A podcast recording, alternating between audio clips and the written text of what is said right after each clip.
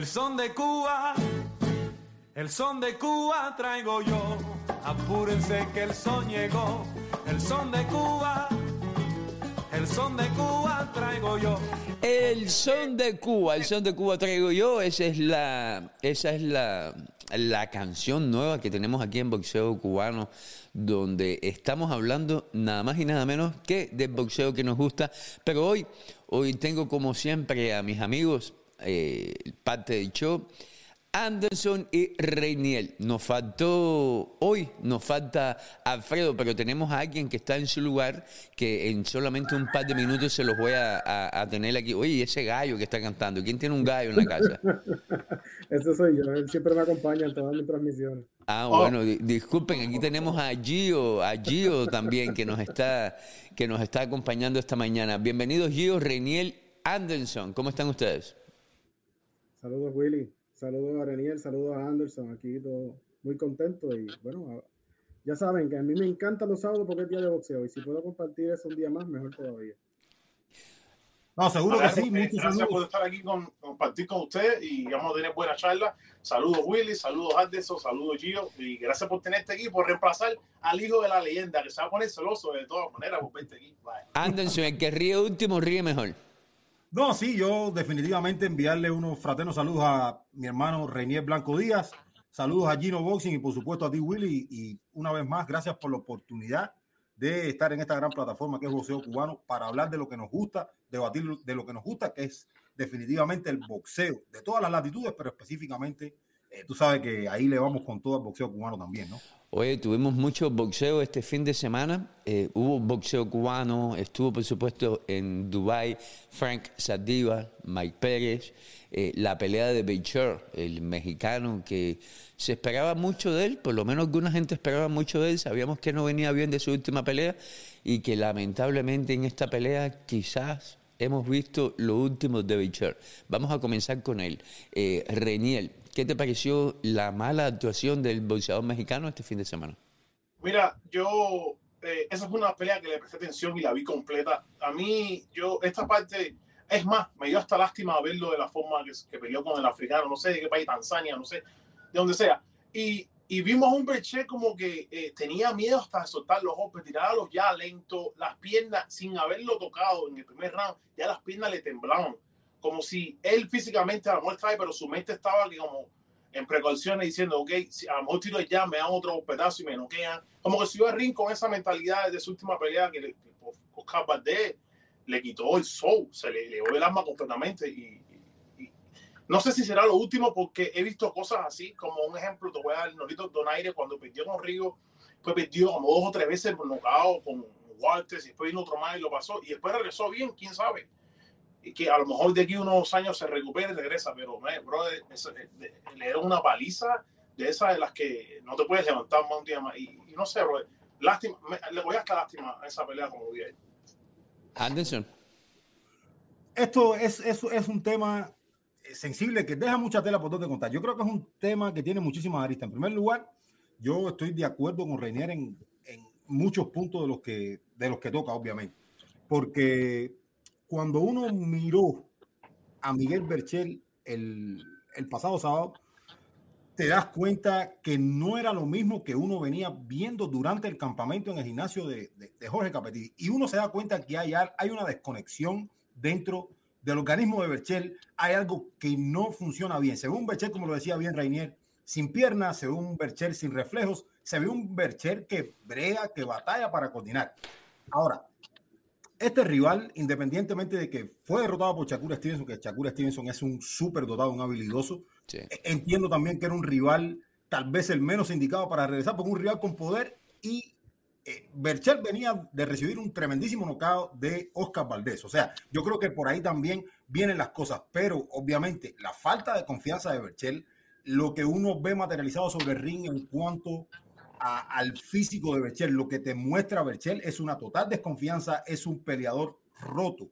Eh, definitivamente yo creo que debe ser sometido a una revisión médica, ver qué es lo que está fallando, porque en la pelea contra Oscar Valdés pensamos que podía haber sido las secuelas del COVID, pero ya ha pasado un año y, y unos meses y vimos a un Berchel aún peor. O sea, que definitivamente nos cuesta trabajo entender qué está pasando con Berchel al no ser que sea una condición médica, porque Berchel lo hizo todo para esta pelea. Berchel se movió a Las Vegas, cambió de campamento, eh, eh, firmó de nuevo con Top Rank, o sea, todos los ajustes que un peleador hace después de una gran derrota. Y vimos un Berchel que está más cerca del retiro que de continuar su carrera, Will. Gio, vimos, a, vimos lo último de Berchel. Tú que tienes estudios y que nos puedes dar una opinión un poco más letrada en términos de, de tus estudios universitarios.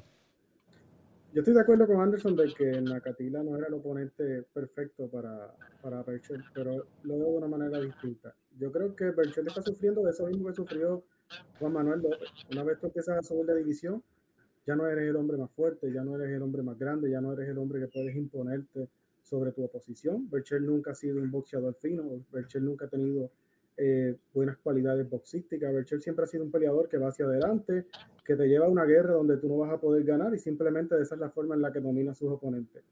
Lo vi fuerte, recibió castigo de un boxeador que es más pegador que Oscar Valdés, más pegador que muchos boxeadores a los que él ha enfrentado en una división superior y se mantuvo en pie, aunque sí estuvo lastimado en el sexto asalto, aunque sí yo entiendo que el árbitro lo ayudó cuando um, fue a ponerle eh, la boquilla de momento. Pero lo que estoy viendo es que no tiene las cualidades boxísticas para pelear contra ese tipo de oponente. Eh, no, tiene, no tiene un jab que pueda secuenciar una combinación, no tiene una táctica que pueda provocar que el oponente caiga en trampa, o sea, no tiene las cualidades boxísticas. Eh, lo de Berchelt, número uno, eh, oponente que no tiene que, es un, mal oponente para él. Número dos, necesita, ahora que está en una división superior, con un hombre más grande, más fuerte, necesita eh, desarrollar más su boxeo, porque ya no va a ser el hombre que, se imponía contra los peleadores pluma, los que venían subiendo de 100, 122. Eh, físicamente yo no lo vi tan mal. Lo que lo vi mal es pues, en cuanto a sus recursos. Yo no, yo no veía los recursos para vencer a alguien como Nakatila. Y vimos que sufrió bastante, incluso en el quinto asalto, donde fue el único asalto que yo lo vi ganar, que fue que se abalanzó sobre Nakatila, lanzó muchos golpes, que es la forma en la que él dominaba a sus oponentes en el pasado pero no puedes hacerlo con un hombre tan grande. Yo les pregunto a ustedes, nos vendió humo Capetillo, pero la pregunta más importante es la siguiente. ¿Lo ayudó Capetillo de alguna forma a, ser mejor boxeador? Vimos que perdió, obviamente no se vio bien, pero más específicamente, ¿lo ayudó a entrenar con Capetillo en Las Vegas?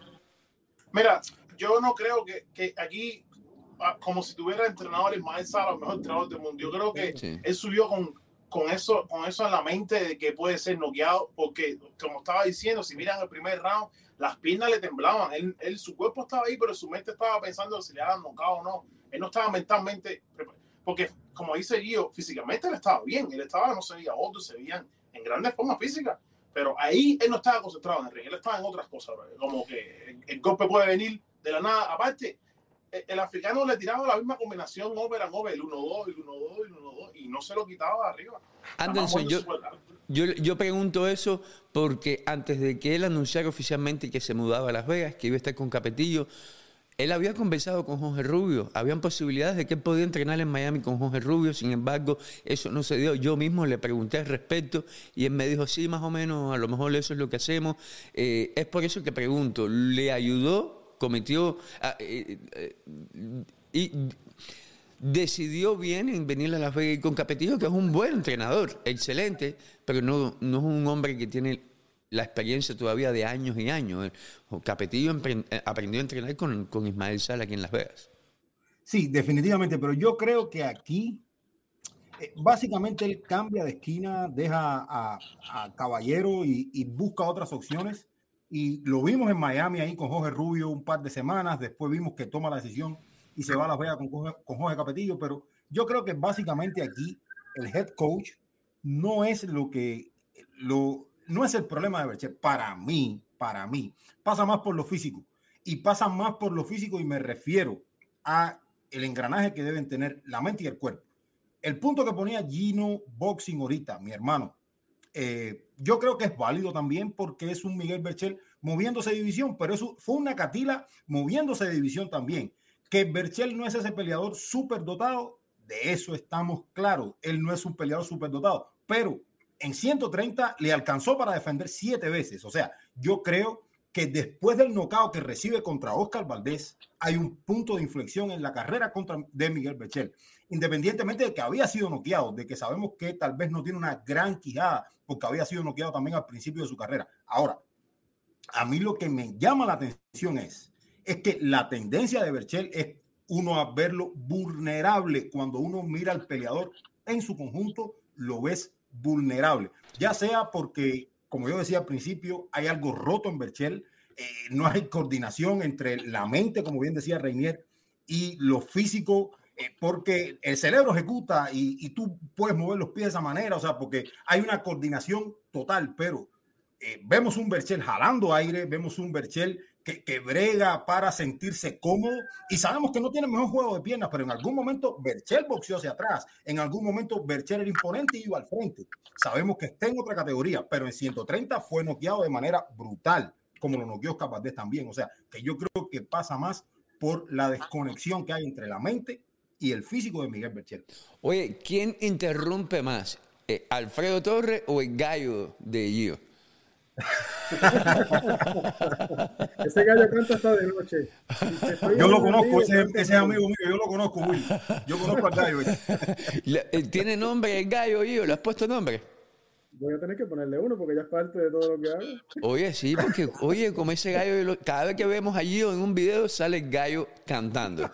Como que aquí estoy yo. Oye, yo no escuchaba gallos desde que yo vivía en Cuba hace muchísimos años. No, aquí se pasean. Sí, no. que coman al lado mío también. Oye, hablando de Cuba, eh, vimos una pelea en Dubai que lamentablemente no mucha gente la pudo ver en vivo por las complicaciones de, de cuando hacen este tipo de carteleras en Europa y en, y en este caso en Dubai. Pero bueno, yo la vi completa y Frank Sardíbal, Mike Pérez y el chino Maidana. La pelea de Frank Sardíbal, ¿la pudieron ver ustedes? Sí, yo la vi. La vi. ¿Qué, te pareció, ¿Qué te pareció, René? yo la vi, eh, eh, lo vi bien, explosivo, eh, confidente, subió el rinde. También el rival no era una gran cosa, pues es la realidad, pero hizo tenía, tenía buen, tenía buen récord el rival. Sabemos que, no, que tener un buen récord no, no es nada, pero por lo menos experiencia profesional tenía. Bueno, en la, en la clasificación estaba por encima de Sandy eso, eso vamos a escrito esa parte. Pero no es un boxeador raro, un golpe raro, pero de todas maneras ese muchacho se ajustó desde el primer round y después le salió arriba y le dio una paliza que lo sentó y el africano en la esquina miró, me gracias porque el tipo mira a sus entrenadores y le dice, oye, ya no quiero más. Y le dijo que no y ya hasta ahí se le fue el tour. Eh, y me, me, me, encantó, me encantó la forma que él ejecuta su plan en el ring. Con, bien confidente, no solamente tres peleas en el profesional. Espero que le sigan dando peleas y oportunidades. Ahí mismo en Dubái, esa locación estaba muy bonita también. No había mucha gente, pero estaba bello ese lugar ahí. Sí.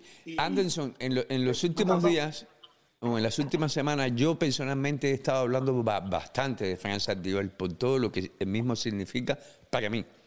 Eh, estaba yo vendiendo humo después que finalmente lo pudimos ver pelear profesionalmente, porque hasta el momento no mucha gente había tenido la oportunidad de verlo pelear. No, yo creo que no, yo creo que no. Yo incluso, yo creo que si quieren ver una pelea de, de Franz Saldívar que donde tú lo puedas ver caminando más rounds y boxeando más rounds, pueden ver la pelea contra el mexicano, que es la pelea anterior. Apenas su segunda pelea, caminó bastante en rounds. Y, y, yo creo que para ese momento no estaba todo lo sólido que lo vimos en esta pelea. Porque a mí me, me llamó mucho la atención, para bien, por supuesto, que vimos un Franz Aldívar eh, sólido, con mucha seguridad en sí mismo, eh, incluso cerrándose, eh, probando la pegada del rival, ver si el rival lo, podía mover, lo vi tomándose su tiempo, pero cuando soltaba sus manos y iba al frente, la marca registrada del boxeo cubano, vimos un Franz Aldívar boxeando a en las dos guardias, lastimando a su rival con la mano de adelante, cuando estaba en la guardia zurda, un Fran Saldívar que trabajó a la zona media mientras duró la pelea, porque fue un pique yo en apenas dos rounds, pero por el espacio de tiempo que pude ver a Fran Saldívar, a mí me encantó lo que vi. Vi poder, vi compostura boxística, vi un Frank Saldívar cerradito bien para defenderse y yo creo que es ese tipo de peleador que encanta porque sale siempre a lastimar y esto es un punto importante todos los golpes de Franz Saldívar tienen malas intenciones. Y eso es algo interesante, eso es algo que a mí por lo menos me gusta, pero me gusta también que puede defenderse bien, que mueve la cintura, que no es ese boxeador que solamente lo puedes ver en la, en la versión donde boxea hacia atrás. O sea, a mí me encantó mucho lo que vi de Francia Diva, pero si no les basta lo que vieron en esta pelea eh, contra este peleador del continente africano, yo creo que pueden ir al anterior donde boxea con un mexicano que tenía mucha más experiencia. Y ojo, esto no es humo, pero es un peleador que apenas hizo su, tercera pelea profesional. O sea, esperanzas y proyección, eh, eh, es lógico que, hay mucho talento en Francia Diva, Willy. Eh, Gio, una de las cosas que... ¿Tuviste la pelea, Gio? No, la pelea no la vi, pero mientras estaba Anderson hablando, sí que era del mexicano, estaba bien. Sí, bueno, eh, te, voy a, eh, te voy a hacer esta pregunta entonces más específica. Uno de los problemas con Francis Dio a la medida que va avanzando en su carrera es que él entrena en Cuba, él no entrena fuera de Cuba. Y al entrenar en Cuba, él no viaja a las peleas, hasta este momento por lo menos, él no viaja con su equipo de trabajo, con su entrenador, con su preparador físico. Él, él en estos momentos, con solamente tres peleas, no, él no hace eso. Eh, ¿Qué más tiempo puede Francis Díaz como boxeador profesional hacer eso? Entrenar en Cuba, viajar a las peleas sin su entrenador y, salir bien. ¿Qué, ¿Qué, más tiempo lo podemos ver haciendo eso? Si tiene la persona correcta para que esté en su esquina, puede hacer hasta el retiro. O sea, pueden establecerse, mira, este es el plan de entrenamiento, nosotros trabajamos esta táctica, esto es lo que vamos a querer que haga, este es el plan A, este es el plan B, este es el plan C. La persona que está en la esquina solamente tiene que hacer el trabajo de mantener lo que se ha planificado y lo que se ha trabajado y tener la psicología suficiente para mantenerse en control desde el primer asalto hasta el último. Si pueden encontrar la persona, la, persona correcta para hacer eso, puede estar 10, 15, 20 años combatiendo, retirarse sin ningún problema.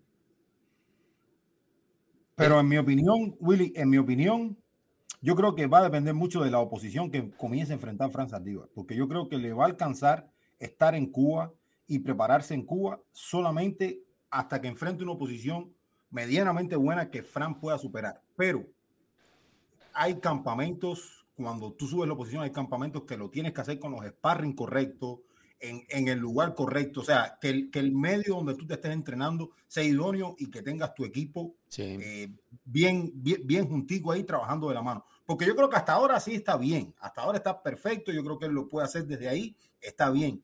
Pero si las pretensiones de Franz Ardívar es caminar rápido, de Franz Ardívar, y cuando me refiero a Franz Ardívar me refiero a su equipo de trabajo. Sí, sí, por supuesto. Exactamente, o sea, de moverlo rápido y lanzarlo rápido a, peleas importantes, yo creo que necesita salir de Cuba y hacer un campamento en el lugar idóneo, con los sparring correctos, con un dietista, con un nutricionista, porque en Cuba hay nutristas, eh, nutricionistas y dietistas y todo lo demás, pero eh, sabemos en las condiciones en las que está Francia Díaz. O sea, yo creo que en otro lugar, yo creo que ese equipo pudiera confluir, pudiera convivir de manera mejor en dependencia de la oposición que enfrenta Francia Díaz. Yo creo que hasta ahora la alcanza, pero para el futuro debiera eh, hacer un campamento fuera de Cuba si la oposición fuera mayor. Y para eso que nos están viendo, les voy a mostrar solamente un pedacito de un video en vivo que hace Francia Díaz este fin de semana en sus medios sociales. Y, la razón por la que les voy a mostrar este video es porque me parece interesante lo que dice. aquí. Oye, Coco, guárdame eso ahí para cuando yo vaya. Estoy siendo muy criticado por vivir en Cuba. Muchos se burlan de mí, muchos me dicen que si soy comunista, que si soy de la seguridad del Estado, que por qué yo vivo en Cuba, que por qué si yo soy boxeador profesional, que porque yo soy el único boxeador profesional que vive en Cuba. Y cada vez que un periodista me hace una entrevista, cada vez que, que a través de otras personas me hacen llegar esos comentarios, y le voy a decir una cosita a todo el que está aquí y a todo el que le pueda preguntar un día a ustedes. Yo vivo en Cuba porque ahí está mi familia. Yo vivo en Cuba porque ahí está mi padre, porque ahí está mi esposa, porque ahí están mis hijas. Y esa fue la tierra que me vio crecer y fue la tierra que me vio nacer. Todos sabemos los problemas que tiene nuestra isla, pero no admito que nadie me critica por vivir en Cuba porque yo soy cubano. ¿Me entiendes? Peleo en el extranjero está bien sin ningún tipo de problema, pero no voy a aceptar que más nadie venga a criticarme que porque vivo en Cuba. Gio, tú como puertorriqueño, y es injusto que te pregunte a ti, pero te pregunto a ti por una razón, porque tú eres el único que, no lo ve con la pasión de, ser cubano. Eh, ¿Cómo tú interpretas lo que dice Frank en este video en vivo, en este pedacito de video? Lo que está diciendo es que quiere estar cerca de su gente, de la gente que ama, de la gente que quiere, y que siempre van a estar ellos por encima de, de, quizás otras facilidades o otras cosas. Genial.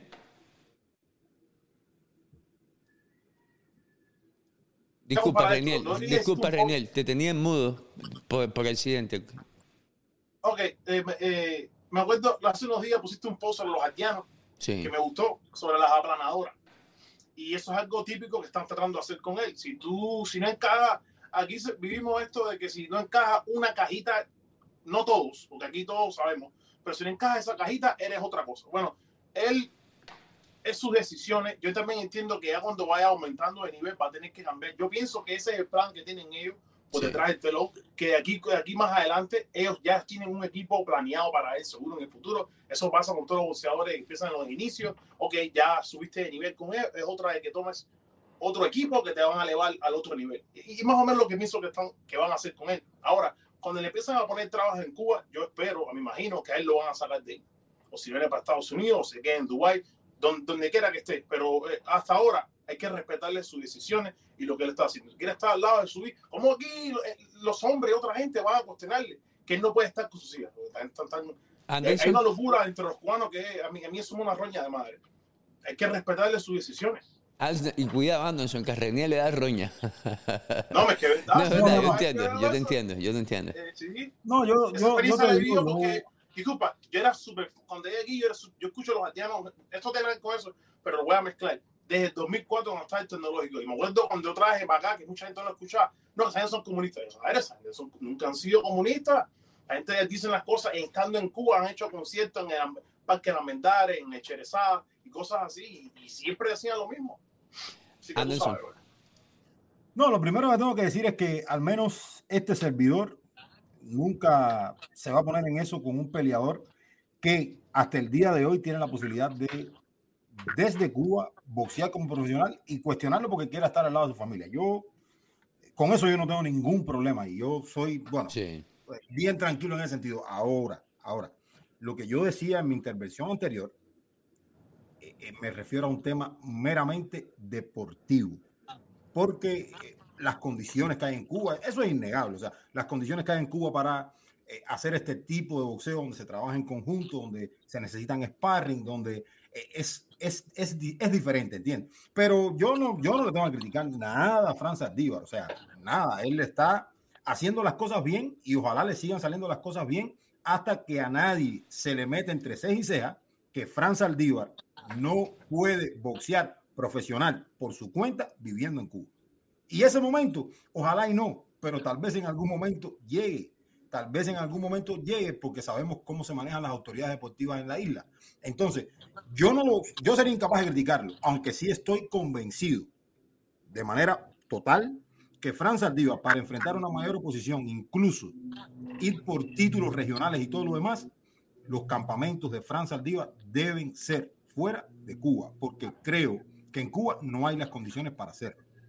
No solo eso, no solo eso, también tenemos que añadir de que la posibilidad de pelear en Estados Unidos no existe viviendo en Cuba. Una de las razones por la que Gamboa puede pelear en Estados Unidos es, porque él es residente o creo que es ciudadano, no estoy, no, no estoy seguro, pero no, no, sí, Gamboa es ciudadano de Estados Unidos, él vive en Cuba mucho, mucha parte del año, pero él es ciudadano de los Estados Unidos tú sin ser residente, por lo menos residente de otro país, no vas a poder pelear en Cuba, porque como cubano, eh, en Estados Unidos no, la, ley del embargo no, no, lo permite. Por lo menos en Estados Unidos, y en Estados Unidos donde está el billete. So, vamos a estar. Como las grandes peleas, la, verdad, las grandes peleas están aquí. Sí. Como único que pueda pelear aquí, que venga a punto el país, que va para Dubái, que Dubái venga para acá y una pelea. Como único. Sí, pero bueno. Y.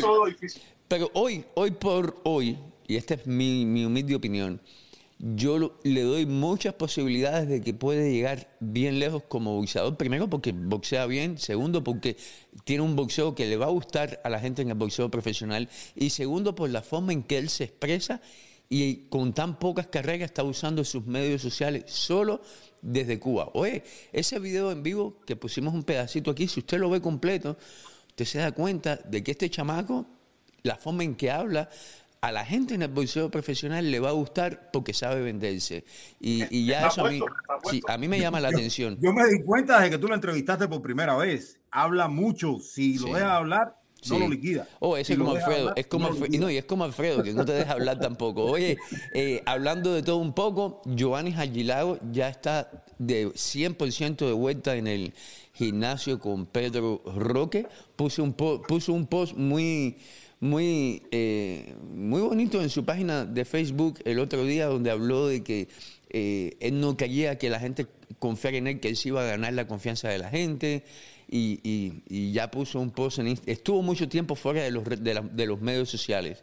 Eh, ¿Qué tiene que hacer Giovanni Agislao para ganarse el respeto? No el respeto, sino el, la confianza del público nuevamente. De la forma en que puso el post, él, él está consciente que acepta esa derrota y no, no lo tomó como excusa. Y yo creo que esto eh, eh, eh, a lo mejor es lo mejor que le ha pasado en su carrera. Uno no sabe, tenemos que esperar a que salga en su próximo combate, que le den pelea. Y de la forma que pelea se va a ganar poquito a poquito todas esas personas que lo criticaron con derechos. Por supuesto. Y, y los puede retornar, claro. Yo, a mí me encantó post. Cuando, una, cuando un boxeador o cualquier otra persona toma esa responsabilidad de la forma que, la, que las tomó, tú tienes que, bueno, okay, hay, hay esperanzas en eso. Eh, es jovencito, así que yo espero que todo le salga bien y que pronto, que en el ring, brother. Eh, para esos ustedes que no han visto el post, esto fue lo que dijo Algilago. Levantarse después de una caída es muy difícil. Son muchas las cosas que le pasan a uno por la cabeza. Pero mucho más difícil es vivir, vivir sabiendo que pudiste haber hecho mucho más y no lo hiciste. Yo sé y estoy consciente, mi camino es largo, que me tengo que ganar nuevamente la confianza de muchos que quizás hoy me ven de forma diferente. En gran parte, mucho de lo que tengo que hacer es para demostrarme a mí mismo que yo sí puedo y lo voy a hacer. Yo nací para boxear y boxear es lo que más amo en esta vida, aparte de mi hija. No los voy a pedir que confíen en mí, se los voy a demostrar con hechos. Lo primero es lo primero, a comerme gym, a confiar en mi equipo y a corregir los errores del pasado. Eso fue lo que dijo Joannis Algilao, Anderson. No, yo creo que por ahí Gino puede hablar de cómo se puede romper la mente de un, de un peleador en cierto y determinado momento y después yo puedo dar mi criterio si quiere, Willy. Eh, Gino. Sí, eh, en el caso de él, él no, fue muy criticado por la derrota. La crítica viene por la forma en la que ejecutó en el cuadrilátero. Sí. Así que él, tiene que hacer lo mismo. La confianza en su público él se la tiene que ganar peleando de nuevo. No en los entrenamientos, no con video de que estoy haciendo esto, estoy haciendo lo otro, no. Él tiene que subir, tiene que ejecutar, tiene que ganarse al público nuevamente. Repito, la crítica no fue por perder, la crítica fue por la manera en la que él ejecutó donde parecía que él entregó la victoria a su oponente y no trató de, de, dar un paso más. Así que él va a ganarse la confianza de su público en el cuadrilátero. Anderson, ¿cuál era la pregunta que tú tenías? No, no, no, no, no, no, en ese sentido no. Lo que pasa es que te quise dar la palabra porque tú tal vez puedas tener una idea como psicólogo que eres, cómo puede afectar esto a un peleador y todo lo demás, ¿entiendes? El o sea, de la manera en que perdió. Sí, no, el peleador siempre va a tener en la mente de que pudo hacer más. Y es lo que él dice. Eso la va a afectar más, más que en la derrota. Por eso hay veces que yo digo a los boxeadores que a veces es mejor perder por nocaut, sabiendo que lo diste todo, aunque te lastimen un poco, que dejar que el combate pase y terminar perdiendo una decisión cerrada. A veces duele más lo psicológico que lo físico y uno se puede reponer mejor. Pero es lo que digo, la ejecución en el cuadrilátero es súper importante y él tiene que estar claro que la crítica no vino por su derrota, la crítica vino por la forma en la que él ejecutó esa noche. Y parece, y parece algo, eh, no sé, un poco contraproducente, ¿no? Pero yo pienso muy parecido. O sea, y yo te digo, puede parecer tal vez en, en la manera en que yo me manejo, que uno critica básicamente la derrota, Willy, pero yo no lo veo de esa manera. Yo lo que critico es el trámite de la derrota, porque nosotros sabemos que los peleadores pueden perder. O sea, esto es normal. O sea, si un peleador pierde como eh, perdió Gianni García, por ejemplo, que yo vi la pelea que muchos de los que siguen el boxeo cubano tal vez ni vieron esa pelea. La de Telemundo, sí, en Telemundo. En Telemundo, o sea, yo se la doy a Gianni García porque se fajó. O sea, fue, buscó a su rival, o sea, lo dio todo. Y te das cuenta que fue un peleador que lo superaron, pero que se entregó. Ahora, a mí lo que sí me llamó la atención fue el trámite de la pelea de Agilado. Por eso, en algún momento fui duro con Agilado, pero yo entiendo también que nosotros somos productos de segundas oportunidades, todos cometemos errores, todos tenemos laxos, todos nos eh, equivocamos, ya sea en cualquier eh, aspecto de la vida, incluso en la ejecución. Y yo sí creo, yo confío que Agilado lo puede hacer mejor. Y yo entiendo que es un peleador talentoso, pero entiendo también que más que escribir un post y que más que regresar al gimnasio, tiene que demostrarlo sobre el ring. Yo creo que básicamente aquí todo eso se lo va a llevar el viento si sube de nuevo a y no es sólido. O sea, yo creo que básicamente todo esto que él puso en su post, todo esto que está haciendo día a día por el bienestar de él y de su familia, yo creo que tiene que materializarlo sobre el ring. Eh, de mi parte, tiene eh, todo el crédito, tiene toda la credibilidad. Soy una persona que cree firmemente, porque yo me he equivocado, que somos producto de segundas oportunidades. Y Agilago la tiene, es un peleador joven, es un peleador talentoso, representó a Cuba, esas cosas no las podemos olvidar. No es que le critique la derrota. Yo lo que a mí me da suspicacia, me llamó la atención, fue el trámite. El trámite. Pero bueno, eh, tiene, tiene toda mi, mi credibilidad Agilago y bueno, yo le voy a dar, yo le voy a dar, yo le voy a dar crédito porque mira, está con Pedro Roque, que hubo, pues, todos sabemos lo que pasó después de la pelea por los comentarios que se hicieron públicos y, y, están ahí. Eso quiere decir que, está, que, que por lo menos está motivado y, y, que no dejó que el orgullo eh, lo venciera. Lo que no, lo que sí te digo es de que la tiene un poco difícil en términos de equipo porque eh, antes de esa pelea su manager se encargaba de absolutamente todo. Hasta donde yo tengo entendido, ya ese no es el caso en la actualidad. Todavía tiene su manager, pero ya ese contrato donde el manager se encargaba de absolutamente todo, hasta donde yo tengo entendido, ya se venció. Suárez le toca a Giovanni Argelado hacerlo un poco más. Quizás eso lo ayude, vamos a ver. Pero tú mencionas a Gianni Anderson, y qué bueno, porque eso es un tema que a mí me, gusta, me gustaría tocar hoy. Hasta donde yo sé, y me están diciendo de muy buena tinta, están buscando la forma de hacer una pelea entre Ayel Pérez de la Torre, el boxeador cubano de...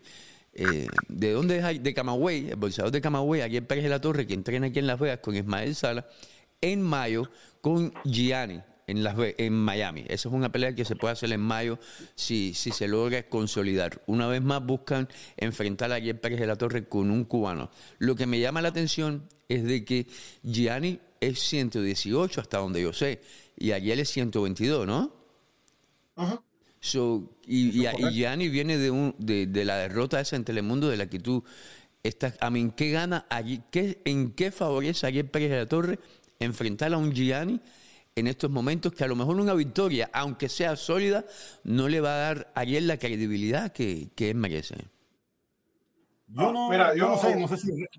No sé, ah, ok, ok, Rey, ok. No, no, coge, coge, dale, dale. Dale, Rey. No, dale, dale. dale, Rey, bien, cógelo. No, dale, dale, dale. Ah, ok. Bueno, yo te digo a ti, esta es mi opinión, ya que, que, que nadie, nadie quiere tomar la batuta. Eh, yo no tengo problemas, esto no tiene que, ver nada con que sean cubanos los dos, porque una pelea entre Neslan y Ariel a mí me encantaría, siempre y cuando Neslan estuviera entrenado para ese combate. Lo que yo no entiendo es, si Gianni es 118 y lo ponen a pelear con Ariel, y Ariel gana de forma sólida, en estos momentos yo le, doy todas las ventajas a Ariel de ganar esa pelea y de ganar en forma sólida. Si, que, si Ariel gana esa pelea y lo gana por knockout, un ejemplo, eh, ¿qué, qué, gana Ariel con eso? Ni, ni, credibilidad gana en esa pelea porque Gianni viene de la 118. Mira, yo, eh, Ah, carajo, ustedes dos quieren hablar al mismo tiempo.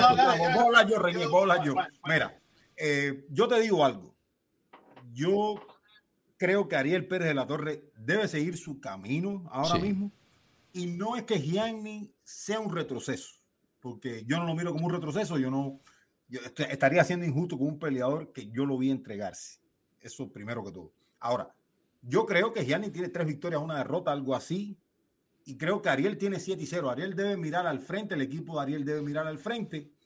Y si quieren conquistar Miami, si quieren hacer cosas en Miami, yo creo que lo debieran hacer contra otro oponente como Drew Corro, que le brinde a Ariel eso que Ariel necesita seguir trabajando y seguir mostrando sobre el ring. O sea, yo creo que Gianni García no va a brindar eso ahora mismo.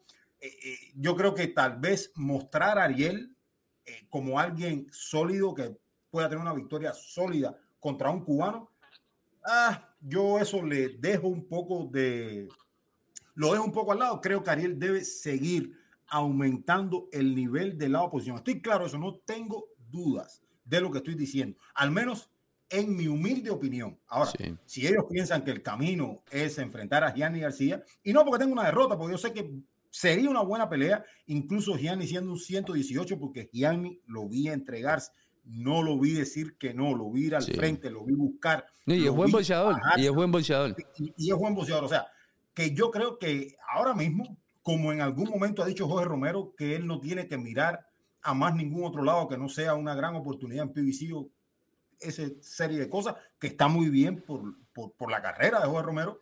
Creo que Ariel Pérez de la Torre deben seguirlo moviendo de manera sólida, enfrentando oponentes que le sumen, no solamente a su resumen, sino que le sumen todo lo que necesita Ariel para curtirse como un gran boxeador.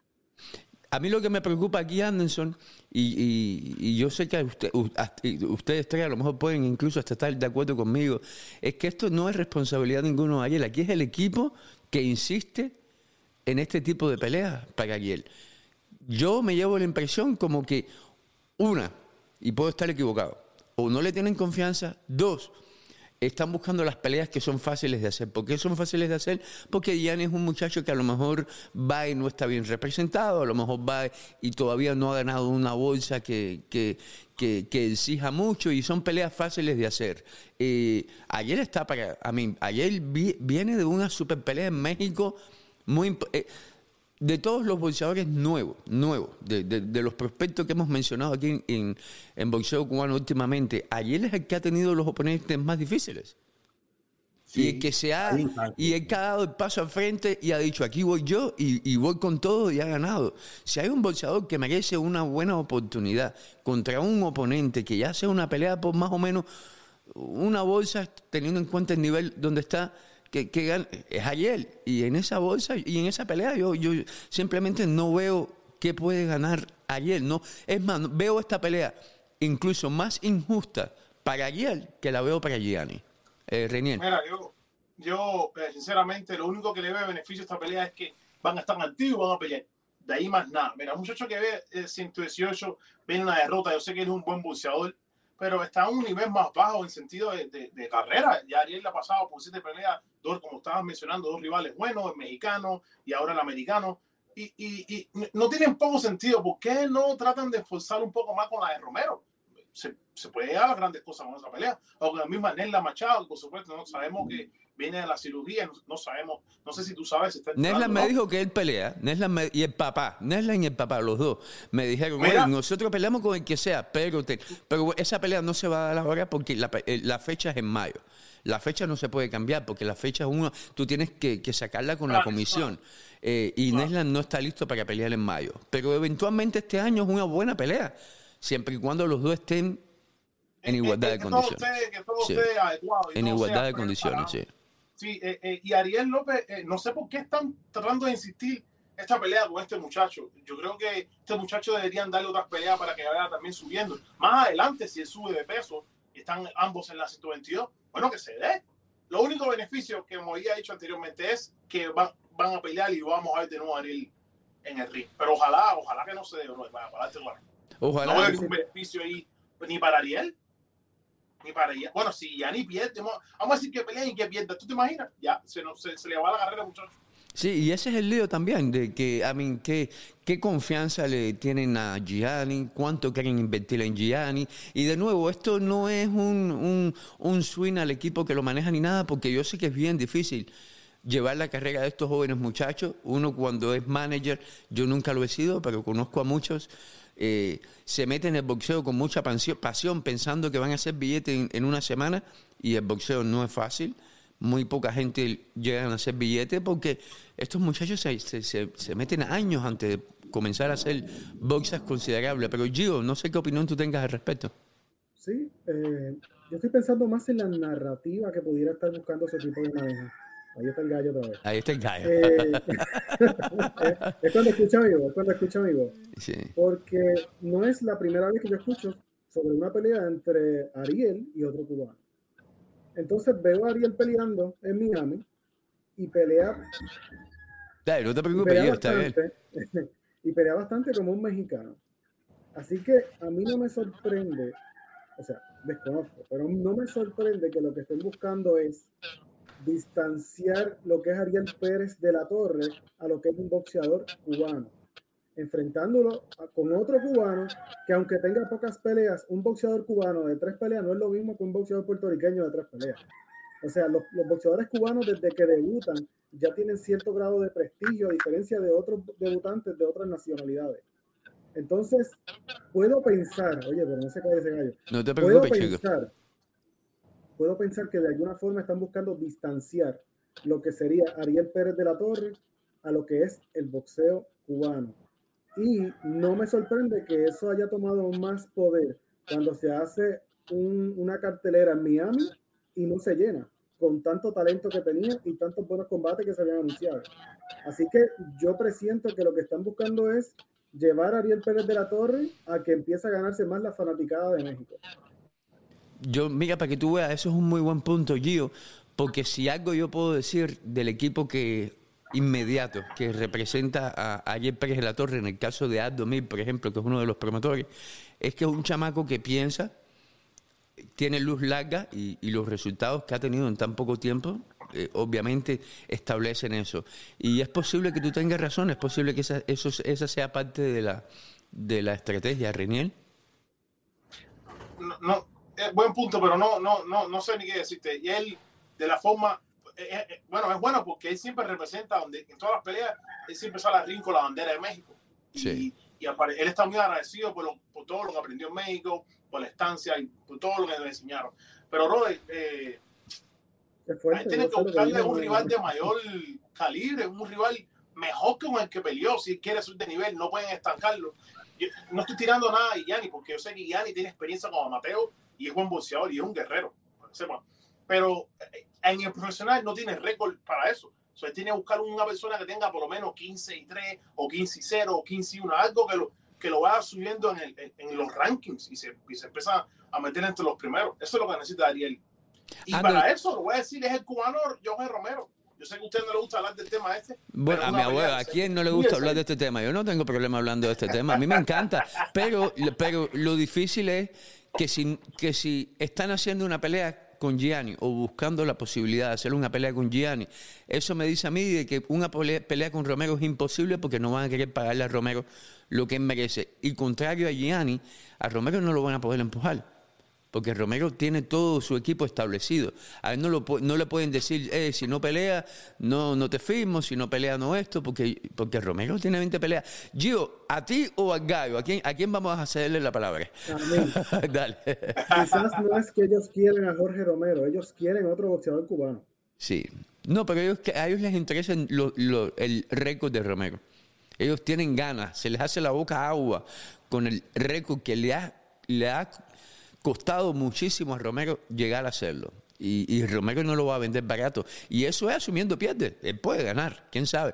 Anderson, ¿escuchaste lo que dijo Gio?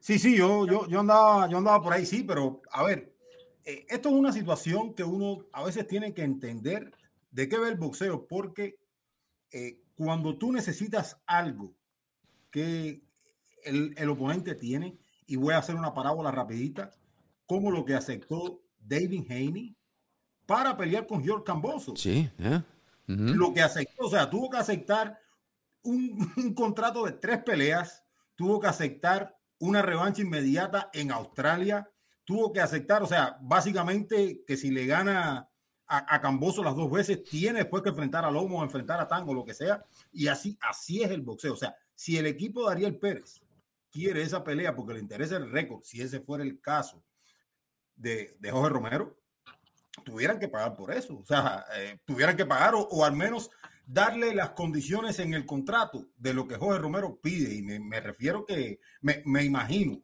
y no, no me refiero, me imagino que sea tal vez eh, un, una remuneración económica mayor y cosas así, porque ese es el boxeo donde cuando tú quieres lo que el otro tiene, o tú tienes que ceder, o tienes que cobrar menos, como lo va a hacer Shakur Stevenson, para llegar al lugar que tú quieres estar, porque tú eres el que lo quieres. Y, más o menos así van las cosas. Puede ser económico, puede ser en este caso de David Henny los cintos, porque él está interesado en los cintos y, tal vez está arriesgando cosas y firmó un contrato de tres peleas con alguien que definitivamente muchos han dicho que era, eh, no quiero usar la palabra, que no trataba bien a los afroamericanos. Pero ¿por qué lo está haciendo Haney? ¿Por qué se está entregando Haney y está firmando un contrato de tres peleas? Porque quiere lo que tiene Cambosos y ese es el boxeo y eso tenemos que entenderlo. El lío es que, cuando, se trata del boxeador cubano eh, nos quejamos mucho de que el público no apoya y no esto, pero los la gente que hace negocio con el boxeo cubano, específicamente con el público de Miami, los boxeadores cubanos de Miami, tampoco, tampoco arriesgan mucho de vez en cuando. Mira, otra cosa que quiero añadir. ¿Cómo podemos llegar a, estas conclusiones? Es que empiecen a darle release a la bolsa que ganan los boxeadores. Si tú me dices que este muchacho Jorge Romero, su, última Pero son públicas. Si, alguien, si alguien quiere saber cuánto gana un, un boxeador en Florida, en California, en Nueva York, no pueden en Las Vegas, o en Las Vegas, llama, llama a la comisión y pregunta. Ellos por, por ley te tienen que decir cuánto ganan. Lo único ah. que a, los bolseadores no les gusta eso porque lamentablemente la triste realidad es que muchos de estos muchachos con 10, 12, 15 peleas no están ganando ni 5 mil dólares. Y, ah, y, esos son los buenos. Los que no son buenos, en muchas ocasiones les dicen, tienes que pelear de gratis. Lo que vas a ganar es la oportunidad de que si ganas, fulano te va a firmar. Y que, ah, entonces, ¿cómo, entonces, ¿cómo puede? Eh, eh, esto espero que esto no lo tome que yo estoy en contra de Romero ni nada. Pero si, si su bolsa no ha sido tan grande, ¿cómo es posible que tú puedas pedir más si todavía ni siquiera has Es una inversión, Reniel, es una inversión. Romero, se Romero se ha gastado, y yo, y yo no estoy defendiendo a nadie, pero Romero se ha gastado de su billete, de su bolsillo, para viajar a Colombia, para viajar aquí, para viajar allá, peleando, haciendo peleas y eventualmente, mientras él siga ganando y elevando el nivel de su oposición, un boxeador de nombre le va a dar una oportunidad como se la dio Leo Santa Cruz a Iron Socarrá, que lamentablemente no pudo pelear porque andaba lesionado en ese momento. Pero eso eventualmente va a pasar. Ahora, ¿cuánto vale esa pelea? Hay que negociarla porque, porque Jojito Romero dijo 20 mil o 50 mil. No significa que eso es lo que le van a dar. Pero no pueden pensar que, Ojito Romero es un bolsador de Miami, acabadito de llegar de Cuba, que no tiene, no tiene, no tiene maldad de negocio y que va a pelear porque le están diciendo, si tú ganas, te vamos a firmar. ¿Quién coño tú eres para decirme que yo voy a arriesgarme a perderlo todo para que tú me firmes? Si los que están firmados contigo no han hecho nada. No, no, no, no, págame. Si tú quieres que yo pelee y que yo arriesgue, es, más, es más, yo lo veo muy bien por Ojito. Lo felicito, que, que se está dando su lugar. Yo lo felicito. A mí me gustaría que, qué bueno por Ariel, que pelee con él, porque todo el mundo sabe que yo simpatizo mucho con Ariel. Pero en el caso de Jojito, qué bueno que se da su lugar y que le paguen. Si lo, si lo quieren, que le paguen. Si no, que no peleen. Y ya. Bueno, te voy a decir esto. Mira, no presiento que un día esto vamos a ver a Ariel. Eh, ojalá que no, son mis palabras y mi opinión propia. Un día esto vamos, Jojito está aquí, Ariel aquí, y vamos a ver Jojito en el mismo lugar y vamos a Ariel subiendo por arriba en los escalones presiento algo. ah, no, eso va a pasar, pero, pero eso, eso, es posible que pase, está bien, pero, pero peleando con Gianni eso no va a pasar. Exacto, no, ese es mi punto, claro que no. Anderson, ¿qué ibas a decir? Sí, yo, yo básicamente, yo de la manera en que lo miro, es eh, quién es el que propone y quién es el que tiene lo que las personas que proponen quieren. Es tan sencillo como eso. Ahora, que la oposición que ha enfrentado a Romero y todo, esos, esos son otros cinco pesos, pero el récord está, tiene 22 y 0 y él tentativamente está pensando que le puede llegar una oportunidad grande. Ahora, llegar a esa oportunidad no lo sabemos, pero tal vez él prefiera arriesgar contra un peleador que le deje una suma de dinero interesante si le llegara esa oportunidad que enfrentar a Ariel Pérez de la Torre. Esto hay que mirarlo en las dos caras, en la cara eh, de la moneda que es boxísticamente hablando y de la manera en que se manejan los negocios. Pero si el equipo de Ariel Pérez de la Torre quiere lo que Jorge Romero tiene, que es su récord, porque obviamente una victoria de Ariel Pérez de la Torre sobre Jorge Romero eh, supone Ayuda, ayuda a Ariel por los números de Romero. Pérez de la Torre va a llegar al estatus que tiene Jorge Romero, que tiene 22 y 0, un peleador invicto. Ariel Pérez se, se movería a 8 y 0 y le ganó un 22 y 0. O sea, pero ese, e, e, ese balance se compensa con lo que quiere Jorge Romero. O sea, y, ese es mi punto. Y ese es, ese es el boxeo. Y así es como se negocian. Ahora, yo creo que el equipo de Ariel Pérez de la Torre definitivamente tiene que mirar hacia otros lugares, hacia otros peleadores. Y si lo que quieren es hacer una estrella en Miami o, o que Ariel Pérez de la Torre sea un peleador reconocido en Miami, lo que deben hacer es llevar esa pelea contra el que sea, contra buenos rivales para Ariel, a Miami y listo. Así va. En mayo, en mayo, en mayo es la oportunidad. ¿Qué me dices si, vamos a decir que Romero y, y, y Ejo hasta ahora, ¿quién, ¿quién es el mejor? Vamos a decir que Romero y Ariel Pelén. Por supuesto, el mejor rival de Ariel va a ser Ojito Romero. Y el mejor rival de todos. No, yo no creo que. Yo no creo, yo no creo que, que, Romero sea el mejor oponente de Ariel en términos de. de, en, papel. En pero los invictos se respetan. Tiene 22 y 0, Romero. Los sería el mejor rival de Ariel Pérez de la Torre también. Pero ¿quiénes son los que quieren la pelea? Pero ¿quiénes son los que la quieren? Exacto. Eh, los que la quieren es el equipo de Ariel. Y tienen que, oye, hablando de cómo se manejan los negocios, eh, ya yo hice un video en vivo de esto, pero no, no había tenido la oportunidad de conversar a ustedes en cinta pujo eh, de este tema. Eh, Andy pone en su, Andy Ruiz pone en su medio social una pregunta. ¿A cuántos de ustedes, mis fans, les gustaría verme pelear contra Luis Ortiz? en ese momento, ya, ya el post va por 150 mil me gustas y por más de 5 mil comentario. El 99% de gente a favor de que se dé esta pelea. Yo les pregunto a ustedes, ¿es posible que se dé esta pelea? Pero mucho más específico a ti, Gio. Eh, ¿Luis Ortiz a estas alturas todavía le puede ganar a alguien como, a alguien como Andy Ruiz con su juventud, que es muy buen boxeador? Sí, no, y Luis Ortiz lleva años que para mí es una de las pesadillas los pesos pesados. Y lo que pasa con este combate también es que no solamente es el atractivo de los boxeadores, es uno de esos combates que promete acción, es un combate que ambos tienen un estilo para hacer una de las mejores peleas del año. Y yo creo que PBC lo sabe, quizás por eso han, de alguna forma han estado negociando, buscando que se dé. Ahora es el post, está demostrando que la gente está interesada. O sea, los hombres, los dos son hombres que buscan la acción, que tienen las manos rápidas, que les gusta el combate cuerpo a cuerpo. O sea, para mí eso es un festival de boxeo lo que vamos a ver si esos dos se enfrentan. Y el gallo está de acuerdo. El gallo está de acuerdo. Oye, Anderson, lo bueno de este combate es de que no es run run run de medios sociales. El equipo de Luis Ortiz, Jay Jiménez de King Kong Boxing, acaba de poner una foto en sus medios sociales donde dice lo siguiente. Pone una foto de él con sus hijos. Sus hijos son parte de King Kong Boxing, del equipo de negocio, donde dice, contemplando grandes cosas para el futuro. El, oponente, el, mejor boxeador que ellos tienen en su establo hoy en día es Luis Ortiz, el más famoso, el que más billete gana. Eh, esto quiere decir de que hay algo, algo está pasando ahí, Anderson. Sí, yo creo que yo creo que ya al menos se han llamado ambos equipos y al menos eh, hay un plan para comenzar las conversaciones o algo así, porque yo, si no, eh, independientemente de pensar de que Andy Ruiz está testeando en redes sociales con esa gran plataforma que tienen en Instagram, que tiene más de un millón de seguidores y todo lo demás, yo creo que aquí están testeando porque hay otro rival tentativo que puede ser Derek Chisora. Eh, yo creo que la pelea con Luis Ortiz es mucho más grande. Yo creo que la pelea con, con Luis Ortiz es mucho más grande y sería una pelea que hace rato los fanáticos están mirando. Sería una guerra Cuba-México. Eh, hay muchos ingredientes eh, eh, que circundan lo que es el, la sustancia de lo que pueden brindar Andy Ruiz y, Luis Ortiz. Yo creo que es una pelea que se debiera hacer. Me gustaría que fuera lo antes posible, porque como vengo diciendo hace mucho tiempo, si bien Andy Ruiz no se vio bien contra Cris Arriola, creo que cada mes que pase va en detrimento de todo el potencial físico de Luis Ortiz. Genial.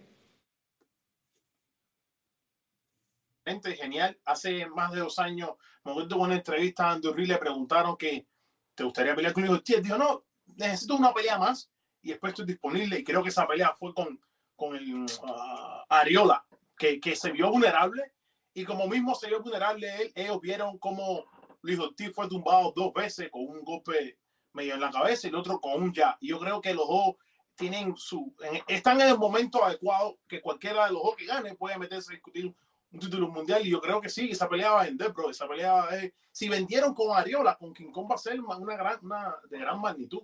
Y a mí me encanta, los estilos encajan, uno que es agresivo y el otro que es que contraopea, pero también sabe ir buscar el combate con ese long ya que tiene Luis Ortiz. Aparte, un 42 o 44, lo que tenga, sigue, tiene una movilidad en el ring increíble a estas alturas. So, eh, brother, ojalá que se dé. Nos quedan tres minutos de, debate y un minuto para despedirnos porque Anderson se tiene que ir temprano hoy. Pero yo les pregunto a ustedes, de ganar Luis, si, si gana Andy, obviamente le ganó a Luis Ortiz, se, se pone en un muy buen lugar. Pero vamos a ponerlo de la otra forma. Si gana Luis Ortiz y le gana a Andy Ruiz, ¿qué vemos para Luis Ortiz?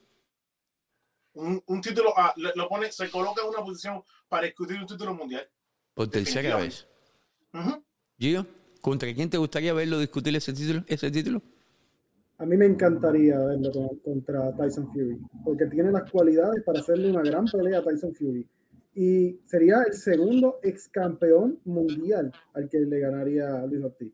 Así que lo pondría en las miras para un, para un título mundial también. Anderson, los estilos hacen las peleas. ¿Te gustaría verlo con Joshua, asumiendo Joshua se le, gane a Usyk ahora que dicen que la pelea se va a dar, o te gustaría verlo con Tyson? Bueno, lo primero que pienso es que Usyk le vuelva a ganar a Joshua. Eso es lo primero que pienso. Ahora, eh, la pelea de King Kong y, y Andy Ruiz yo creo que el que primero lastime gana, porque hemos visto un Andy Ruiz vulnerable, como bien lo decía Reinier, y es una palabra correcta, totalmente vulnerable contra Luis Arriola, fue a la lona, lo lastimaron, regresó con su boxeo, y yo creo que la juventud tal vez le pueda sacar las castañas del fuego a Andy Ruiz contra King Kong Ortiz, si logra capitalizar eh, en los primeros rounds o tomar a, a Luis Ortiz en el, en el camerino, como bien lo hizo Charles Martin, pero vimos que Luis Ortiz pudo regresar. Pero es una pelea de pronóstico bien complicado porque creo que ambos peleadores pueden ir a la lona. Un peleador que va frente como Andy Ruiz, alguien que contragolpea, pero que pega duro como Luis Ortiz, con una azul de educada. O sea, es una pelea para sentarse a verla y con suspenso total, para alquilar balcones totalmente. Ahora, lo que viniera para Luis Ortiz en caso de ganar, me imagino que tiene que ser una oportunidad titular porque ya le ganó a Charles Martin. Supuestamente, o sea, en el caso de la victoria contra Andy Ruiz, le ganaría Andy Ruiz y lo que debiera venir sería una oportunidad titular para, para Luis Ortiz a sus 42 años de edad. O sea, que sería muchísimo. Oye, vamos a terminar con un tema que no es de boxeo, pero que hubo boxeo. Los premios Oscar ayer por la noche. Eh, Will Smith le bajó una galúa. Bueno, es que yo tenía las esperanzas de que Alfredo iba a estar aquí. Esto es un tema, iba a ser un tema interesante eh, con la participación de Alfredo, pero eso no quiere decir de que Gio no lo puede hacer interesante también. Eh, Will Smith le baja una galúa con la mano abierta a Chris Rock. Ustedes están más impresionados con el hecho de que un actor que ha sido un ejemplo de comportamiento a través de toda su vida como Will Smith, se atrevió a hacer algo como eso o les impresiona mucho más que Chris Rock, que no mide ni cuatro pies y medio, le aguantó una bofetada con la mano abierta a Will Smith, que mide seis pies y medio, y, se, y, no se cayó. ¿Qué, ¿Qué, les impresionó más? Mira, yo creo que Will Smith debería devolver todo el dinero que cobró haciendo la película de Muhammad Ali. Porque creo que esa película acaba de perder mucho valor con los Feather Fist que. ¿Qué película? La de, la de Mohamed Ali. a mí lo que me ha impresionado más es la reacción de la gente. ¿Cómo hacen de víctima a alguien que no lo es? Como sería el caso de Will Smith, que fue la persona que agredió. Ah, estoy muy de acuerdo contigo, Gio. Coño, Gio. La verdad que, que muy de acuerdo contigo, Anderson. Yo, eh, mi, mi, pensamiento va en ese mismo sentido, Will. Mira, ahí tenemos en pantalla ahora mismo cuando Anderson va a hablar el gasnatón. ¡Boom! Le metió el gasnatón. Mi, pensamiento va en ese mismo sentido. Yo creo que eh, es un escenario demasiado grande para que Will Smith hubiese perdido los estribos de esa manera. Yo creo que, no. Yo creo que no estoy de acuerdo para nada con lo de Chris Rock, pero eh, yo creo que es un mal manejo porque si no, esta sociedad se volviera una locura. Si por cada cosa que sucede la gente va a bofetear a cada quien esto sería una locura. Yo creo que no es un ejemplo Will Smith para lo que nosotros queremos eh, expresar como sociedad. Independientemente de que, independientemente de que no estoy de acuerdo en que, en que Chris Rock haya hecho lo que haya hecho. Incluso cuando lo vi la primera vez, dije, está bien hecho, pero después que me pongo a pensarlo, o sea, no, para nada. Mira, yo lo veo de esta forma. Yo, aquí todos sabemos los problemas que ha tenido Jara Smith con él. Sabe que ella, le, eh, cuando estaba en el break, el entangle, como, le dicen ellos, eh, los tarros, le, hubieron cosas que pasaron entre ellos y ahora ya está pasando por la policía, algo que tiene similar a Eugenia jugar y ha perdido el pelo. Yo estoy en contra de la violencia, eso está mal, de lo que pero a veces estos comediantes tienen que tener cuidado y más, a mí me, me, me, puso a pensar cómo Will Smith se calentó rapidísimo con los jokes sobre la película esa de, la mujer militar, ¿verdad? Capo. Y, y, mira a James Smith y James Smith, es más, ella se rió, pero se veía casi como si tenía los, ojos aguados. Y, y, y, él que es un hombre, como un ser humano, a veces las personas miran a esta gente como si ellos no pueden cometer errores, eso es un error de él. Pero es un ser humano igual y tiene temperamento como lo tienes tú, como lo tengo yo, y eso es su mujer, y salió y le metió un caetón mal hecho, pero bueno, él, él, él sabrá cómo... Eh, él sabrá cómo ajustar a las consecuencias que vienen atrás. y estoy seguro que eso lo arreglaron arreglaron después en el, after party que hacen. Bueno, según TMZ no han, no han hablado, pero a, a, mí me llamó la atención cómo toda la comunidad internacional, pero muchos cómicos, comediantes cubanos, se han hecho eco en defensa de Will Smith. No, en defensa sí de Will Smith. Por ejemplo, ah, Bonco Quiñongo, a quien yo he eh, amigo mío en lo personal, alguien que apoya mucho la página y a quien yo quiero mucho, y él dice que si tu mujer está enferma y el otro está jodiendo con ella, nadie sabe la tortura que uno vive con su pareja, sufriendo una enfermedad como esa. Anyway, en el escrito que él pone, que nuestro amigo Iván Escalona lo comparte, eh, Bonco Quiñongo sale a la defensa de Will Smith. Pero en el caso de Bonco Quiñongo, eh, yo he estado mucho en varios de sus shows y yo lo he visto. Eh, yo sé que no lo hace a propósito ni con malas intenciones, pero él ha hecho chistes burlándose de los enanos, por supuesto. Por, ejemplo, eh, en el caso de la alopecia, como le pasa a Jordan Jugás y a un enano, el enano es el que en realidad está jodido. Jordan Jugás lo único que no tiene es pelo. Pero Denis Juan nunca se va a morir por alopecia, no va a ir al hospital por alopecia, no le hace falta ni siquiera medicina por la alopecia, porque lo único que le falta es el pelo, más nada. Pero una de las características que tiene la clase artística que son hipócritas y buscan cualquier forma de estar a la luz. Así que para mí eso es muy hipócrita. A mí esto se me hizo un poquitico falso, te voy a decir la verdad. Yo como que no lo vi Yo, yo te digo, Willy, yo, yo, te digo de la forma que se expresa con malas palabras y alto. Ya, se, tú le, se le ve la expresión a la cara que eso no era falso, ahí sí, se vio real. La gaeta lo vi falsa, pero eso ahí fue cuando eso sí. son las palabras que get your wife out of the, you know. Anderson. Yo, yo, yo, te digo, yo me voy a poner en el lugar, no sé, de, a ver, de, de mi persona. Tal vez a mí me sucede eso y yo hago lo mismo, pero eso no quiere decir, eso no quiere decir que no esté mal lo que uno haga, porque uno hace cosas y a veces se arrepiente. La realidad es que, que, a veces el impulso no te puede ganar. Yo soy una de las personas que a veces me gana el impulso, yo lo tengo que admitir, pero yo entiendo también. Tú nunca, tú nunca le bajaste una galúa, Alfredo. No, no, porque estábamos pero bueno, pero bueno, independientemente de eso, yo nunca le he bajado una galúa a nadie, ¿no? Pero pues, pues, el que me conoce sabe que yo nunca, nada, ¿no? Pero a lo que me refiero es que, que a ver, uno es impulsivo, entiendo, uno es impulsivo y, y, no estoy justificando para nada a William Smith, pero entiendo también que en cierto y determinado momento uno puede perder la cabeza, somos seres humanos. Claro, aunque, yo, aunque yo entiendo que decir somos seres humanos, eso no puede ser una, una justificación, porque yo soy uno de los primeros que le dice, por ejemplo, a la esposa mía, que hace las cosas y después me dice, ah, sorry, y, sabe, y sabe que me, entiende. Pero, pero, pero, entiendo que sí nos equivocamos, o sea, que es la esencia del ser humano, aunque en un escenario tan grande, eh, en una plataforma tan grande, yo creo que es, es, es, algo donde una persona tan inteligente como Will Smith debió lo pensado dos veces. Yo te digo, yo te digo por qué yo te, te, digo por qué yo pienso que es falso. Primero, él sabía que las posibilidades de que él iba a ganar el Oscar eran bastante grandes. Segundo, eh, él estaba premiado representando los Oscars como el papá de, las de las hermanas eh, Smith, que, I mean, eh, Williams, eh, jugadores de tenis, que es un tipo Serena que, y, sí, Serena y Venus, que, que, es un tipo King Smith, que es un tipo que, que a través de los que han seguido la carrera de las hermanas Williams, saben que es un tipo que las ha defendido con la prensa. como que todo encajó muy bien. Cuando yo vi tienen un riel, Oíste, Willy, tienen un reel que tiene 28 millones de views. Sí, cuando yo vi. Sí, cuando yo vi el Gaznatón, solamente vi un video de unos 15 segundos que nada más salió el Gaznatón.